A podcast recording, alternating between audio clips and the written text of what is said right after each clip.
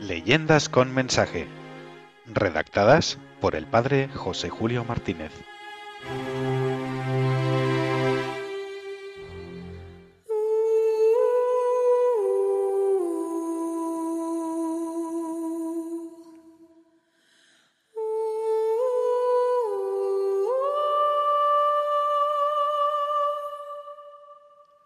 La calle de Válgame Dios.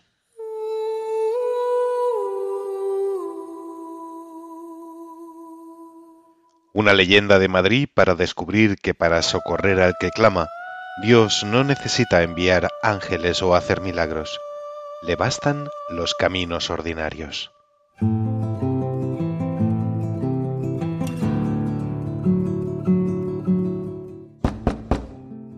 Sonaron tres potentes aldabonazos en el portón del convento de Santo Tomás, majestuoso edificio construido en la calle de Atocha en el año 1583 a instancias del venerable fray Diego de Chávez para los religiosos de su orden. Estos frailes eran muy estimados por las personas buenas, y no por predicar contra disposiciones del gobierno o pedir la libertad de los criminales, sino porque atendían a los pobres, consolaban a los tristes, visitaban a los enfermos, perdonaban a los pecadores y predicaban a todos el Evangelio. También Felipe II, el rey prudente que poco antes había escogido a Madrid para capital de su dilatado imperio, apreciaba mucho a los frailes de Santo Tomás. Les llamaba para consultarles y se alegraba de que muchos madrileños acudiesen al convento de la calle de Atocha para exponer los problemas de sus conciencias y pedir un consejo acertado. De manera especial confiaba el rey a los sacerdotes de aquel convento las últimas horas de los que habían sido condenados a muerte por los tribunales de la justicia real.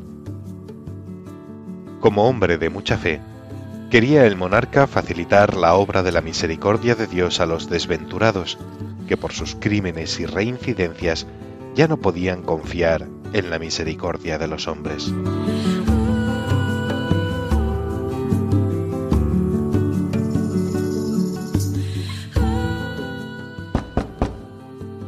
resonaron de nuevo los aldabonazos. Sus ecos rodaron por la solitaria calle de Atocha, solo alumbrada por algunos faroles colocados en hornacinas piadosas. Va, va. Así gritó el hermano portero que acababa de acomodarse el hábito y bajaba al portalón. También los golpes de la aldaba en la noche habían despertado al padre prior, que terminaba de prepararse y salía de su celda pensando que una llamada a tales horas sería para pedir asistencia a un moribundo. ¿Quién es? ¿Quién desea a estas horas? Así preguntó el hermano portero, lanzando su voz por la mirilla a la calle. Queremos que baje el padre prior. ¿Cómo podrá bajar si está descansando? ¿No comprenden vuestras mercedes que se ha retirado tarde y tiene que madrugar? ¿Para qué le llaman a estas horas? Ya podéis comprender que no le llamaríamos ahora si no se tratara de asistir a una persona que se encuentra en los últimos momentos de su vida. En esto llegó el prior a la portería, oyó la última frase de los que llegaban y mandó al hermano que abriese la puerta. A la pequeña luz encendida dentro del portalón, los religiosos distinguieron dos caballos embozados, uno de los cuales sostenía el farol con el que habían podido encaminarse hasta el convento por toda la calle de Atocha. Repitieron su deseo. Venid pronto con nosotros. Se trata de asistir a una persona que pronto morirá. Pero hablaron con un tono tan despótico y tan ajeno a la caridad del que pide favor para un moribundo, que el hermano Lego, sospechando alguna mala treta por parte de los desconocidos, quedó pensativo e inmóvil. En cambio, el prior, de carácter bondadoso y siempre dispuesto a ejercer su ministerio sacerdotal, habló así a los forasteros. Ahora mismo tomaré lo necesario para llevar los sacramentos a este hermano nuestro tan grave, y parto con vosotros. Esperadme aquí mismo. Mientras subía a disponerlo todo, En el magín del buen lego relumbró la idea que había buscado con empeño grande. Precisamente aquella misma noche, la sacristía del templo conventual estaba convertida en capilla ardiente con el cadáver de un caballero madrileño cuyos funerales estaban anunciados para la siguiente mañana. El cuerpo del finado, revestido con sus insignias de comendador, sin que faltase la espada, se encontraba tendido sobre un paño negro con candeleros en los cuatro ángulos. Con toda rapidez se dirigió allá el lego, tomó la espada, la escondió bajo su capa y salió tras el prior. Ambos, pocos minutos después, ya estaban siguiendo a los dos embozados, uno de los cuales precedía con el farol.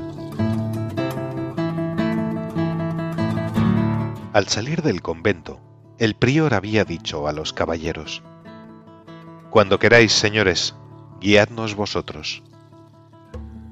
Por esa calle, adelante, seguidnos. Así había contestado uno de los caballeros, y ya no hablaron más. El lego no abría la boca, pero tampoco abría la mano que seguía sosteniendo firmemente la espada bajo el manto. Avanzando siempre en silencio, atravesaron la Puerta del Sol. Pasando después por los caños de Alcalá, llegaron a unos desmontes. Allí, el caballero que parecía principal entre los dos, exclamó sacudiendo todo disimulo. Ahora tenemos que taparos los ojos y amordazaros, para que no veáis nada ni habléis, mientras sois conducidos a donde se encuentra la persona que pronto morirá y se abalanzó sobre el prior para taparle la cara. Cuando el otro hombre intentó hacer lo mismo con el lego, éste le gritó Yo no soy un bandido para que me amordacen y me tapen los ojos. Atrévete, miserable. Y sacudiendo el manto, alzó la espada en su mano derecha y comenzó a darle mandobles. El primer embozado, pensando tal vez que su compañero se podría defender del ego tan malhumorado, Solo se preocupó de llevarse al prior por la fuerza, hasta hacerle entrar en una casa que no estaba lejos de allí. El buen religioso no hacía más que encomendarse a Dios y pedirle que tuviese buen fin aquella extraña aventura en la noche.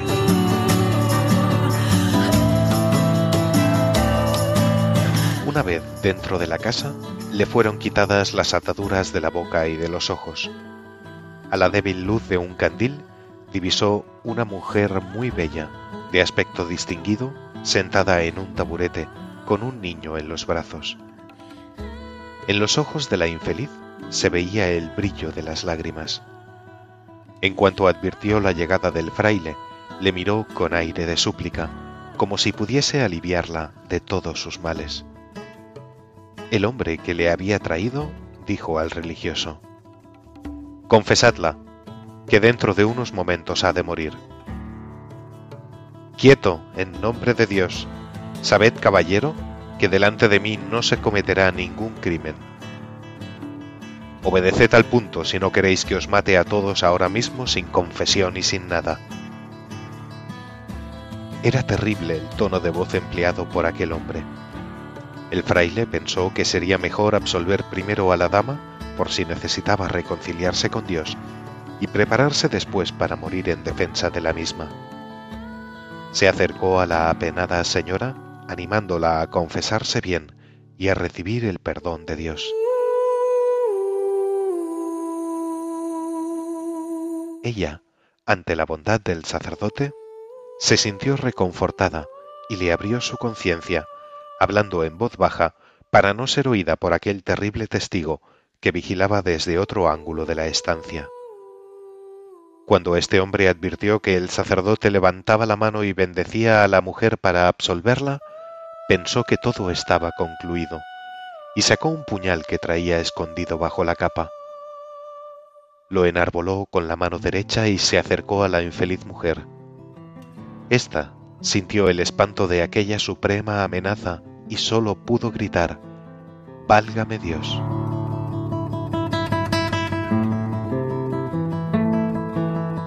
El hombre siguió avanzando hacia ella, pero no consumó el crimen.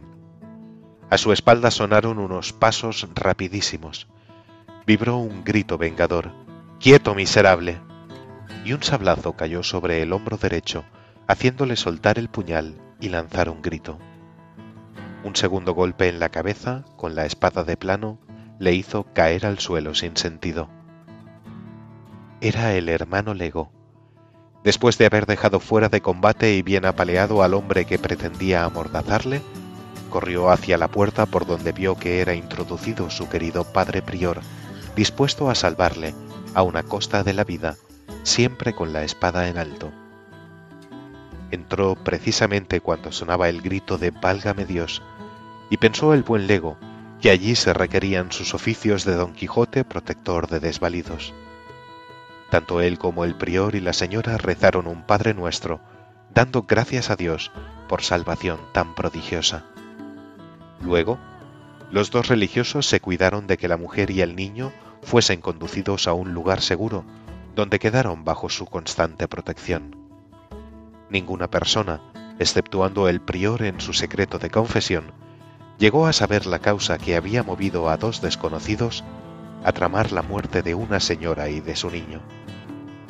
Suceso tan trágico culminó en el grito de Válgame Dios lanzado por una cristiana en angustia suprema, y dio nombre a la calle trazada allí mismo, que hoy se encuentra en el distrito primero de la capital de España y que sigue llamándose Calle de Válgame Dios.